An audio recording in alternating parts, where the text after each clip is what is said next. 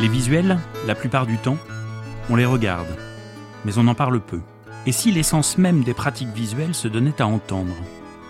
C'est l'ambition de ce podcast sur la pensée visuelle qui vous propose, pour une fois, de fermer les yeux et d'ouvrir grand vos oreilles. Nous partons à la découverte de la face cachée de la facilitation graphique à travers les voix de celles et ceux qui la pratiquent. Une façon de dessiner ensemble les contours de la pensée visuelle à travers les expériences de chacun. Bienvenue sur ce podcast, La pensée visuelle en ébullition. La pensée visuelle en ébullition, un podcast d'Éric Simon. Inspiration, parole de professionnel. On a tous eu l'occasion un jour de, griffonner sur un petit bout de papier, notamment euh, lorsqu'on téléphone avec quelqu'un ou parfois même en classe, en écoutant quelqu'un parler, on a tendance à, à griffonner et à dessiner. Et aujourd'hui, on a une spécialiste du gribouillage, mais du gribouillage un peu spécial, c'est du dessin méditatif. Bonjour Ludivine. Bonjour Eric. Merci beaucoup Ludivine Schott de consacrer un petit peu de temps pour partager un peu ton expérience et ton métier.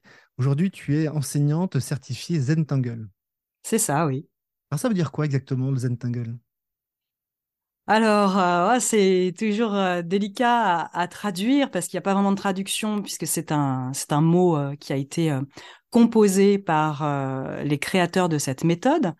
Donc, je parle bien de méthode, hein, mais Zentangle est donc une, marque déposée américaine et en même temps une méthode de dessin méditatif.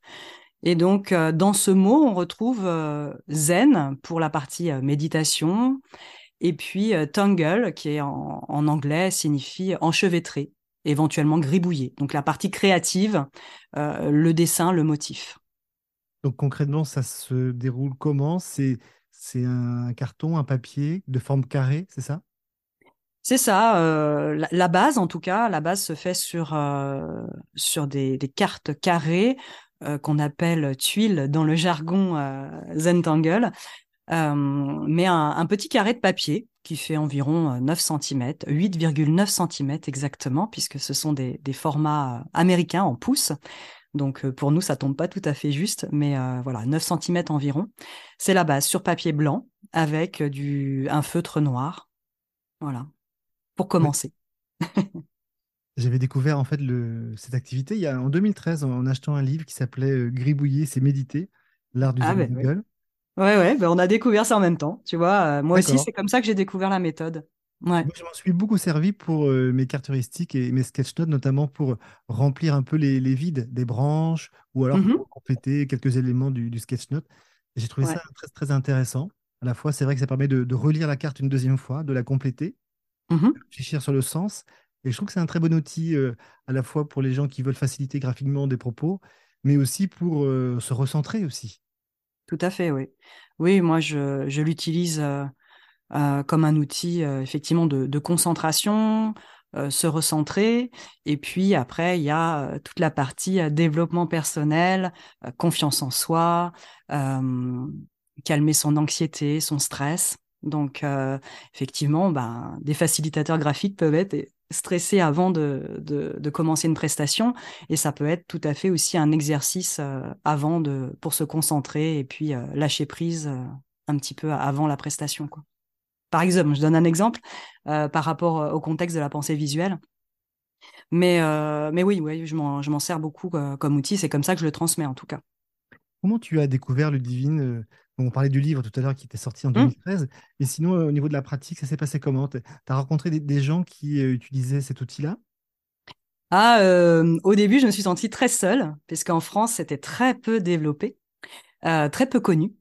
Donc, j'ai commencé avec des livres, voilà, puisque au départ, je, suis bibliothécaire. Donc, les livres, moi, mon savoir est, vraiment vient, vient de, livres et je me balade souvent en librairie, euh, en bibliothèque et je suis tombée sur un, quelques ouvrages, dont celui dont, on vient de parler. Ça devait être en 2013-2014. Et, euh, et j'avais à ce moment-là besoin de renouer avec ma créativité. J'avais envie de jouer avec les crayons, ce que je m'étais jamais vraiment autorisé. Euh, mais je ne connaissais personne personne qui, qui pratiquait du tout. Hein. J'ai commencé toute seule, ben, un peu comme toi, à me plonger dans, dans ces livres. Et puis, euh, je l'ai un peu quitté. j'ai pas tout de suite accroché. Enfin, j'ai accroché dans l'esthétique. J'ai trouvé ça formidable. Je trouvais ça très très beau. Mais à cette époque, j'étais encore euh, extrêmement perfectionniste. Et euh, pour moi, c'était réservé aux artistes. Hein je dis les artistes avec un grand A parce qu'à cette époque, c'est comme ça que je, je, je séparais la population. Euh, il y avait les artistes et ceux qui l'étaient pas. Et, et donc, je m'autorisais pas. En fait, je, je me disais, c'est pas pour moi, c'est très beau, ça m'attire, mais je n'y arriverai pas. Euh, donc j'étais encore dans, ce, dans cet état d'esprit-là et, euh, et j'ai beaucoup commencé par collectionner des motifs puisque cette méthode de dessin euh, fonctionne avec des patterns, donc des, des motifs euh, qu'on va répéter euh, d'une certaine façon. Mais voilà, donc j'ai collectionné euh, ce qu'on appelle nous dans le jargon aussi des pas à pas, des step out en anglais. Et, et je passais pas à l'acte en fait, je, je pratiquais pas. Voilà, c'était encore euh, tout dans ma tête, euh, l'imagination, l'envie, mais euh, concrètement, je ne passais pas vraiment à l'acte.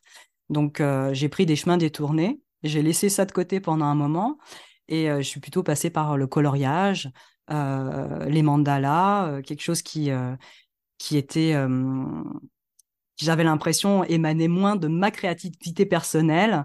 Il n'y avait pas beaucoup de choix à faire, donc j'allais, voilà, je, faisais du coloriage, et puis ça m'a pas suffi du coup, euh, je suis revenue à cette méthode qui, euh, qui maintenant, bien sûr, depuis des années, m'a convaincue. Voilà. Donc, ça n'a pas été tout de suite, tout de suite, euh, ça s'est pas tout de suite enclenché. Et je pense que chez beaucoup de personnes, ça se passe comme ça, parce qu'il faut bien comprendre bah, la philosophie, la, façon de, de pratiquer, qui est, très, qui est essentielle en fait, pour, pour lâcher prise et pour prendre confiance. Parce que la surface de papier est assez petite, hein, c'est oui. 5 x 5 cm, je crois.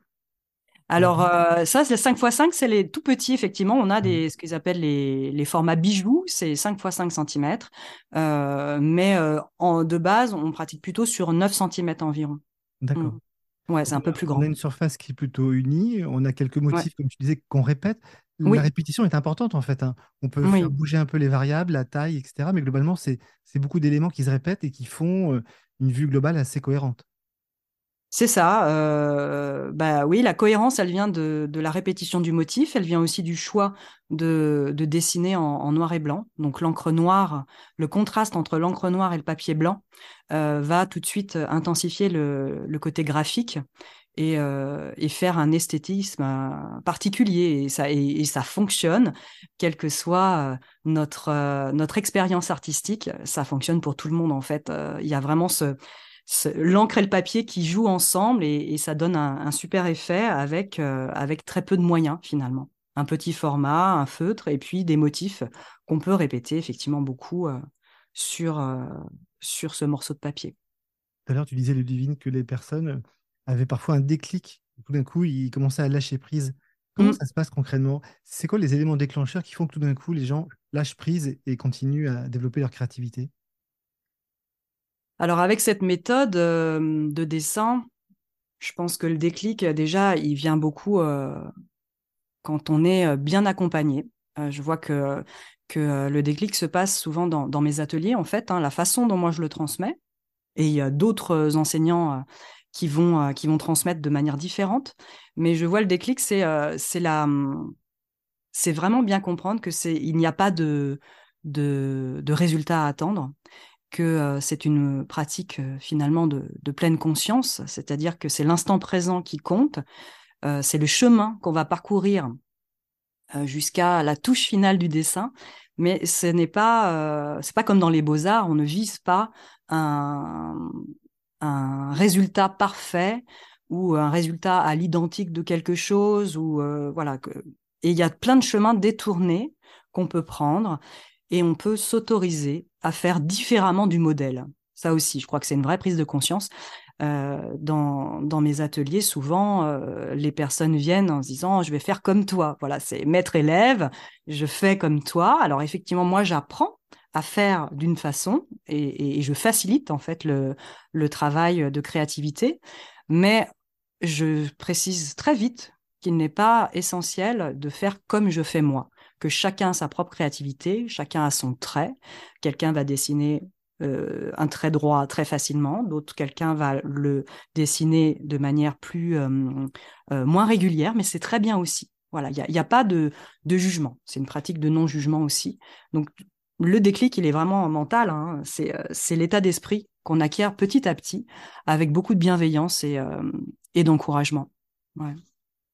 Oui, je, lisais sur ton site, là, il y avait une personne qui se nomme Françoise et qui mmh disait oui, on suit tes instructions tout en les modelant à notre intuition, en fait. C'est ça. On ose transgresser les règles. C'est ça. Et donc, c'est tout un équilibre. Et je et j'anime mes ateliers de plus en plus comme ça. Euh, ce qui surprend parfois euh, des débutants, c'est que euh, je, c'est une pratique très très cadrée la méthode Zentangle. Hein. On, est dans des, il y a des règles, euh, on est dans un carré de papier, il faut mettre des bordures. Euh, ensuite, on trace une ficelle qui est, qui est un trait au crayon de papier qui va nous permettre de, de, faire des sections dans ce, dans ce carré de papier et du coup de travailler dans des, petits, euh, des petites sections beaucoup plus simples que si on avait une grande feuille de papier blanc. Donc, on lève une barrière par rapport à, à, des freins en créativité. Et donc, à, l'intérieur de cela, qui peut paraître très cadré, et c'est vrai que les gens qui ont besoin de beaucoup de liberté peuvent au départ se sentir très contraints, mais cette contrainte n'est pas une, euh, ne doit pas être un frein en fait. Cette contrainte, c'est de la contrainte que naît la créativité, on dit souvent. Hein. Mmh. Donc de cette contrainte, on va rebondir, on va en faire quelque chose à sa façon. Voilà, il n'y a aucune, euh, aucune obligation de faire euh, comme moi j'ai montré. Alors souvent, je montre des variations, ce qu'on appelle des variations dans cette pratique. C'est une façon différente de faire rajouter un détail, euh, changer la ligne. Au lieu de faire une ligne courbe, je fais une ligne droite, etc. Et voir comment le motif évolue par rapport à ses choix. Et du coup, on a cette liberté à l'intérieur de la contrainte. Donc c'est un peu subtil. je ne sais pas si oralement on comprend bien, mais, euh, mais voilà, il y a, cet équilibre entre euh, la contrainte et la liberté. Puis à partir d'un motif, on peut en créer un autre du coup, et, tout ça c'est un jeu, hein, un jeu qui se met en place euh, et euh, voilà, qui est très très satisfaisant. J'imagine. Et parfois, on voit aussi des personnes qui euh, créent une structure. Maintenant, ils vont dessiner, je sais pas, un bateau ou un poisson. Et à l'intérieur, ils vont s'amuser à faire un peu des, éléments de ce type-là, un peu Zentangle. On n'est pas dans le carré, dans le rectangle, mais mmh ces éléments-là dans, dans un dessin quelconque. Oui, alors ça, c'est une pratique qui est effectivement très, euh, très appréciée euh, en France, j'ai l'impression, euh, peut-être ailleurs aussi, mais je le vois souvent. je pense que c'est ce besoin de se rattacher à du figuratif, à quelque chose qu'on connaît, qui peut nous inspirer, en fait, un animal, un végétal. ce que j'aime dans cette pratique, c'est du coup, il y a, y a un lien à, la nature, à notre environnement qui se crée, et ça, c'est super. Par contre, c'est pas quelque chose que moi j'enseigne et que je pratique. Ce, genre de, pour moi c'est un peu un détournement de la méthode parce que on est dans du figuratif. Du coup, tu vas avoir euh, euh, un chat, euh, un cheval, un papillon, une fleur qui va ressembler plus ou moins à la réalité et et donc, dans notre méthode Zentangle, on essaye justement de se détacher du figuratif et d'être beaucoup dans l'abstraction. Du coup, euh, moi, je suis pas adepte vraiment de, cette pratique-là, mais je comprends que qu'on aime qu'on aime euh, utiliser les motifs dans, dans ce type de structure. Mmh. Et, le fait d'être plus dans l'abstraction, ça aide peut-être la personne aussi à lâcher prise davantage, à être moins sur le résultat? Oui, oui, tout à fait. Dans, enfin, dans l'accompagnement que je propose, euh, c'est très important. Puisqu'il y a ce détachement qui se crée entre ce qu'on dessine. Alors pour certains, ça perdra du sens va rechercher du, sens et se rattacher à, ce qui nous entoure. Mais euh, ça ouvre en même temps tout un monde merveilleux, un monde de créativité, et, euh, et ça permet de lâcher prise, oui, effectivement, puisqu'on n'essaye pas de représenter le réel. Donc il n'y a pas de bien ou de mal, de bien fait, pas bien fait. On est dans quelque chose qui, euh, qui, qui, ne ressemble pas à ce qui existe déjà. Du coup, c'est pour moi plus facile de dessiner, et ce qui m'a aidé à, à débloquer mes, mes, mes freins créatifs, hein, ça c'est sûr. Dans ta présentation sur ton site internet, tu parles d'écologie intérieure. Tu peux nous en parler en quelques mots? À quoi ça correspond pour toi, l'écologie intérieure? Alors l'écologie intérieure, oui, c'est un thème, un thème qui me qui m'est très cher. Déjà parce que j'essaye de voilà, de, me trouver dans, ces différentes euh, pratiques que je peux proposer, en particulier la méthode Zentangle. Et, euh, et euh, en chemin, l'écologie, pour moi, est très importante. L'écologie, le rapport à, l'environnement, le rapport au vivant. Et, et je pense qu'on ne peut être qu'en relation saine et, ouverte avec le vivant et ce qui nous entoure que si on a une, une, une écologie intérieure équilibrée. Voilà. Donc c'est trouver son équilibre, trouver sa, sa, propre écologie, ce qui nous fait du bien. avec des différents outils de connaissance de soi, donc la, la méthode Zentangle, mais ça peut être d'autres. J'utilise aussi le chant, la danse, euh, voilà, j'ai plusieurs outils à mon arc. Mais, mais oui, ce rapport, être bien avec soi-même pour être bien avec les autres, bien avec ce qui nous entoure, euh, bien dans son travail aussi. Enfin, voilà. Donc, donc oui, c'est quelque chose que je travaille beaucoup dans mes accompagnements et puis à titre personnel aussi. C'est très important pour moi. Dans, dans, ce podcast, Ludivine, à plusieurs reprises, les gens ont évoqué dans leur activité de, de facilitateur graphique ou de formateur, le, mot euh, flow. C'est-à-dire qu'au fond, lorsqu'on commence à capter visuellement des propos, une synthèse, etc., on est un mmh état un peu intermédiaire, un peu particulier. On est vraiment centré sur ce qui est dit, sur aussi ce qu'on ressent dans notre corps. Est-ce que mmh le flow, on peut en parler aussi dans l'activité Zentangle ah oui, tout à fait, oui. certains diront que c'est de la méditation, parce que c'est un état méditatif, mais pour moi, c'est aussi le flow. en fait, on entre dans un état par la simplicité, par la répétition des motifs. On commence par rentrer rapidement dans une concentration euh, important. Puis plus on avance dans notre pratique, plus la concentration devient euh, très très forte. Et là, euh, on rentre dans cet état de flow où plus rien n'a d'importance à part ce qu'on dessine. On est vraiment très très concentré et tout paraît assez facile. On est on est parti, on n'arrive plus à s'arrêter souvent. et puis et donc on voit pas le temps passer. Voilà, on lève la tête et on se dit waouh, ça fait déjà deux heures que je dessine. et, et voilà, c'est donc pour moi c'est c'est effectivement ce qu'on ressent aussi, ce flow ou un état, un état de conscience modifié. On parlera d'état conscience modifié dans la partie méditative. Mais ça se rejoint tout ça. Hein. Et c'est un bien-être, on, ressent beaucoup de joie. Alors je ne sais pas si on t'a parlé de ça, mais moi, c'est un peu ce pourquoi j'accroche énormément avec cette méthode.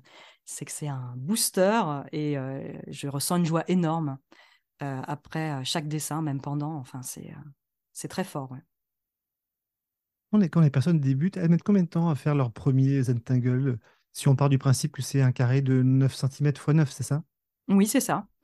Alors combien Ça dépend, euh, tu veux dire euh, seule euh, quand elle pratique seule ou dans mes ateliers Dans, tes ateliers, dans, les gens que tu accompagnes, en fait, au début, elles mettent combien de temps pour faire un petit carré de, de 9 x 9 Alors mes ateliers de découverte durent 2 heures, 2 heures et demie parce que je raconte beaucoup de choses et que j'aime bien donner plein de ressources, expliquer beaucoup de choses pour que le, que le cadre soit bien posé, qu'on comprenne bien cette philosophie, cette façon de, euh, bah, de dessiner, hein, finalement, qui n'est pas euh, comme toutes les autres, peut-être. Et donc, je donne vraiment toutes les bases. Et notre premier, on fait notre première tuile lors de ces ateliers découvertes.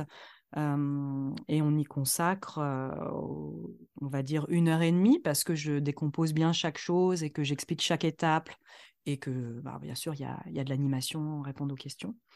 Mais oui, on doit mettre une heure et demie sur une première, une première tuile. Mais en moyenne, oui, il faut compter minimum trois quarts d'heure. Tout dépend de la taille des motifs, tout dépend du temps qu'on passe à l'ombrage, qui est une des étapes, une des dernières étapes de, de la méthode, qui consiste à, à flouter, enfin à estomper du crayon de papier pour donner du volume à notre dessin. voilà, ça dépend des choix aussi qu'on fait sur cette tuile. Mais on peut passer, oui, en moyenne trois quarts d'heure à une heure et demie, ouais. Mais généralement, c'est des tuiles donc avec de, des feutres noirs, c'est ça? Oui. De différentes tailles. Et mmh. ensuite, éventuellement, comme tu dis, on, travaille un peu la profondeur, mais on met pas de couleur. De temps en temps C'est quoi la règle par rapport à ça? Alors, c'est toujours une grande question, la question des couleurs.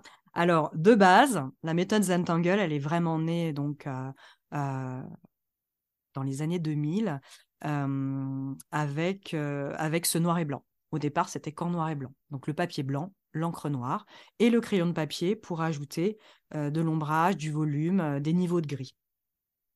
Pour, euh, pour, des questions de simplicité, on n'a pas besoin de beaucoup de matériel et aussi pour lever des, des barrières en termes de créativité. C'est-à-dire déjà que le choix du matériel peut bloquer. Moi, pendant des années, je, je, bloquais sur le choix de la couleur. Quel feutre je vais prendre, quelle couleur je vais mettre ici.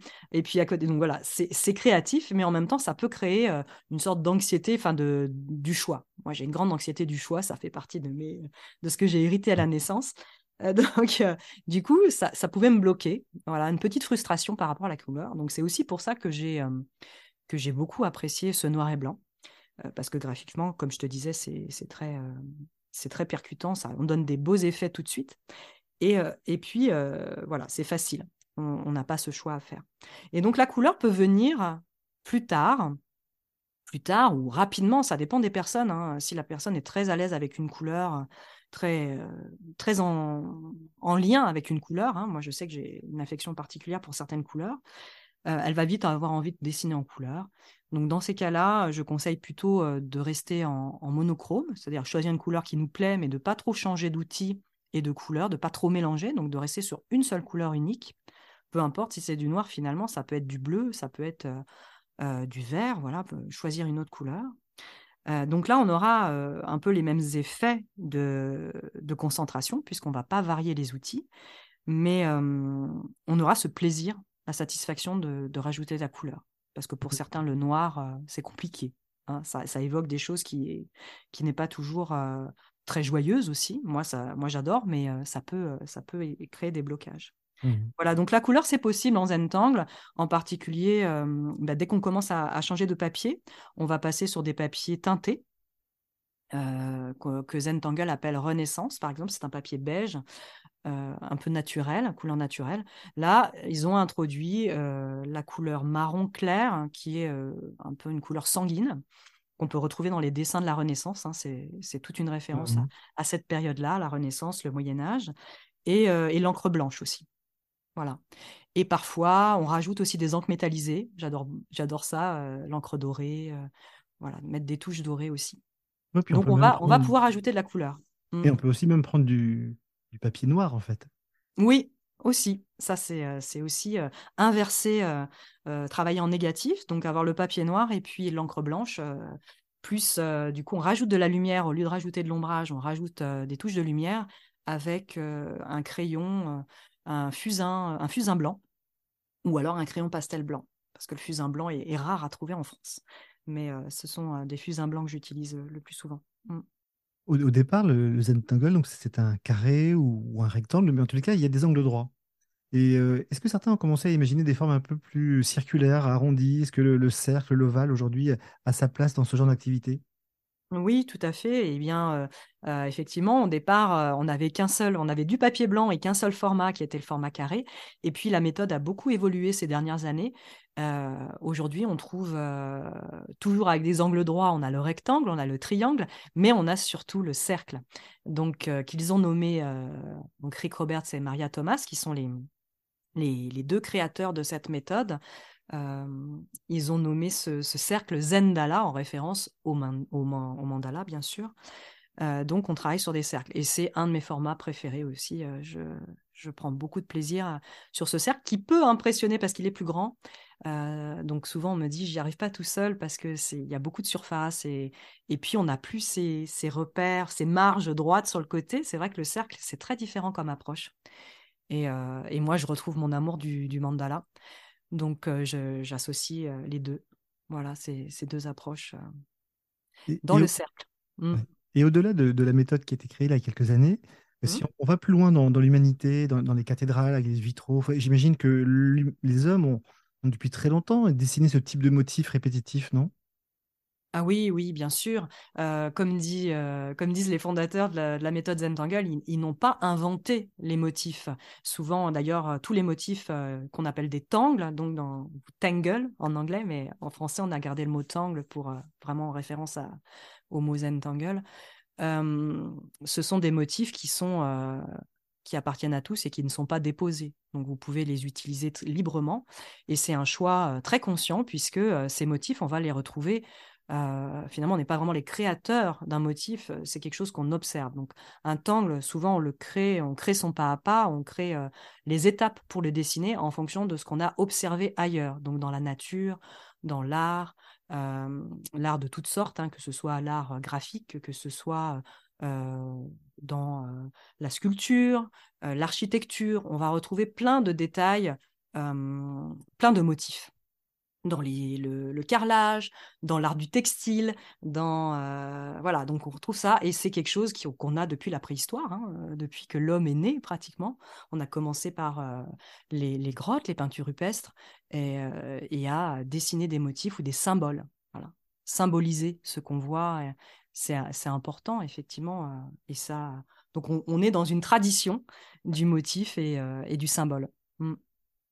Mais un symbole qui est répétitif. Ça me fait penser aussi, moi j'habite pas loin de Rennes, en Bretagne, c'est vrai qu'en Bretagne, on a la danse bretonne où c'est des motifs très simples, très répétitifs, et au mm. fond, au bout de quelques minutes, on a une sorte de transe collective en fait. Tout à euh, fait. On a un mouvement global qui apparaît. Est-ce que lorsque tu fais des activités avec des personnes en groupe, est-ce que tu sens aussi cette dimension collective qui émerge au fur et à mesure de l'accompagnement? Oui, oui. Alors, c'est ce que j'aime aussi dans cette pratique, c'est qu'elle est à la fois individuelle, donc on peut la pratiquer seule, euh, mais l'énergie et, le collectif, euh, l'énergie qu'on ressent dans un groupe et le et, l'œuvre collective, c'est fantastique. C'est pour ça que, que j'adore animer des ateliers euh, et pas seulement pratiquer seule.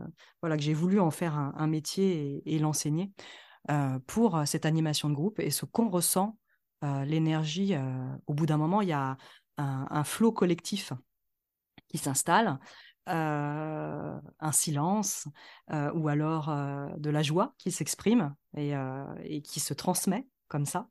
Et, puis surtout à la fin de, l'atelier, donc déjà dans le, processus, on ressent hein, cette énergie collective. Et à la fin du processus, quand on a fini l'atelier, on, rassemble euh, chacun va amener son carré euh, ou son cercle, ça dépend sur quel format on a travaillé, et on rassemble cela en mosaïque. On appelle ça la mosaïque dans cette pratique. Euh, c'est une étape où on rassemble les œuvres individuelles pour en faire du collectif. Donc, on a l'émergence d'une œuvre collective à la fin, que l'on peut ressentir et que l'on peut créer que quand on fait des ateliers de groupe, bien sûr. Mmh. Et, donc, on, partage cela. Et là, il y a émerveillement général euh, et, quelque chose qui se passe aussi hein, dans le groupe, euh, une confiance aussi collective. Chacun se reconnaît euh, dans l'autre et en même temps apprécie les différences. Enfin, c'est, un très très beau moment, oui. En lisant le livre Pensée, dessinée, révélée d'Étienne Apper, que, que j'ai vu que lui faisait le lien. Il a fait, un, il a fait une page dédiée au dessin méditatif. Et, donc j'ai été surprise, c'est vrai, quand j'ai vu ce chapitre euh, mais effectivement, euh, ce lien, comment on pourrait le qualifier C'est peut-être penser, cheminer autrement. alors que ce soit des outils de productivité, des outils de, compréhension dans le travail, pour comprendre une réunion, pour synthétiser l'essence d'un discours, etc. Mais également pour se comprendre soi-même. Donc je pense que c'est un, cheminement graphique euh, qui, euh, qui mène à une compréhension, quelle qu'elle soit, compréhension de l'extérieur ou compréhension intérieure. Mais c'est pas uniquement une question euh, cérébrale, c'est pas uniquement de la cognition, c'est une réflexion à la fois dans l'ensemble du corps, j'imagine. Oui, tout à fait. Tout à fait, ça, ça passe par le corps. moi, mon, mon, approche, elle a été très corporelle. En particulier, ben, dans le côté thérapeutique de la chose, reprise de confiance en moi, baisse de mon anxiété qui était très très présente à une époque. eh bien, sans passer par le corps, ça ne fonctionne pas. Je, je ne peux pas rester dans le mental. là, j'ai des ruminations, des questionnements sans arrêt et et, et, puis, quand je suis dans le mental, j'ai beaucoup envie d'aller chercher des réponses à l'extérieur, à l'extérieur de moi. Donc, je vais passer des heures à chercher des réponses dans des livres, sur Internet. Et, du coup, ça crée de nouveau de la surinformation, beaucoup de, choses à mmh, ingurgiter. Et en repassant par le corps, eh bien, je reprends confiance dans mes propres acquis et ma propre connaissance que j'ai fait avec mon expérience, avec ma propre approche personnelle. Voilà. Donc, bah, tout ça recrée de la confiance et de la compréhension de ce qu'on est de ce qu'on est. Et, tout ça, ben, voilà, ça se passe en partie sur le papier et, sur, euh, et en dessinant. Mm. Et quand tu crées des, des tu es euh, assise à ton bureau toute la journée ou tu es parfois debout? Euh, je connais quelqu'un sur Vitry, elle, va des fois au bord de mer, elle prend un râteau et elle va dessiner des motifs qui ressemblent à ça, mais sur le sable de la plage de Saint-Malo ou, près de Vannes. Mmh Est-ce que tu exploites aussi différentes manières euh, de faire vivre le corps pour dessiner ce genre de dessin? Ah, pas encore tout à fait. Euh, le land art, comme tu dis, là, le tracer des motifs dans le sable, j'en ai très envie. J'ai très envie de faire ça. Donc, ça fait partie de mes, de mes listes de choses à faire mais je n'exploite pas encore voilà l'autre d'autres moyens de faire à part changer la taille des papiers changer voilà des, approches un peu différentes sur le papier mais je reste encore très très attachée au confort que ça m'apporte de dessiner assise, parfois debout, puisque j'ai un, meuble atelier qui me permet de dessiner debout aussi. Mais, mais dessiner à plat, c'est quand même très confortable sur des petits formats. D'ailleurs, la méthode Zentangle a été conçue sur ce petit format pour, pour son confort, sa façon. Ce, ce, format aide à dessiner finalement, puisque c'est le papier qui bouge plus facilement que nous, notre posture, on, la garde. Et puis, on va tourner souvent ce papier pour qu'il y ait la bonne orientation et qu'on puisse tracer plus facilement. Donc, je suis encore très attachée à ça, ouais. Ouais. Mmh. Mais ça viendra. quel conseil tu donnerais, Ludivine, euh, à des personnes qui souhaiteraient démarrer en fait? Elles nous, nous écoutent dans le podcast et elles peuvent démarrer simplement avec une feuille blanche, la découper, prendre un crayon. Comment ça marche? C'est quoi les, premiers conseils pour démarrer? Alors les premiers conseils, c'est euh, faire avec ce qu'on a déjà, euh, donc avec le matériel qu'on a, découper une feuille de papier comme tu dis, prendre un, même un stylo bic si on n'a que ça sous la main, mais passer à l'acte. Vraiment, c'est important en fait que ça reste pas, ça reste pas que mental et qu'une envie comme j'ai fait pendant très longtemps.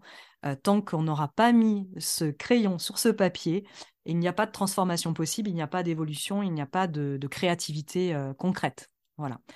donc je, je, dirais passer à l'acte très rapidement, quel que soit voilà ce que l'on trouve, ce que l'on fait. et, puis, et puis, oui. Non, je t'en prie.